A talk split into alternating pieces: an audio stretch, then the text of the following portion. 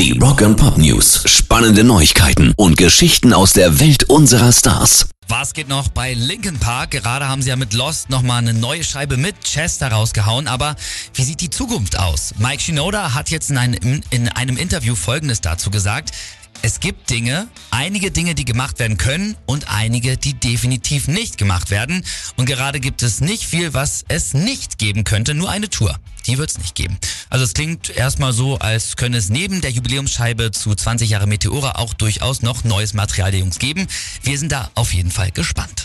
Rock and Pop News. Das Forbes Magazine hat die Bestverdiener des letzten Jahres im Bereich Unterhaltung gelistet und siehe da, die Hälfte sind Musiker. Die Stones zum Beispiel mit 98 Millionen Dollar auf Platz 6, hinter Brad Pitt mit 100 Millionen. Auf der 3 auch die Macher dann von den Sim nein, die Macher von den Simpsons sind mit dabei und auch von South Park jeweils über 100 Millionen verdient. Dann äh, ein gar nicht mal so bekannter Schauspieler auf Platz 3, Tyler Perry, ist Produzent und hat das größte Filmstudio in LA gebaut. Damit satte 175 Millionen Dollar verdient letztes Jahr.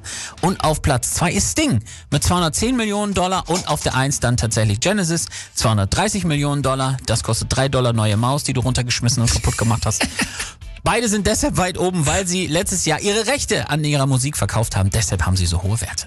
Rock and Pop News. Die Erdbebenkatastrophe in Syrien und der Türkei beschäftigt natürlich auch die Musikbranche und es wird an vielen Stellen geholfen. Metallica haben zum Beispiel über ihre Stiftung All Within My Hands 250.000 Dollar gespendet und auch die Toten Hosen geben am 24. Februar zusammen mit den Donuts und T.S. Ullmann ein Benefizkonzert. Unter dem Motto, drei Akkorde für deine Spende gehen alle Einnahmen ebenfalls an die Opfer der Katastrophe.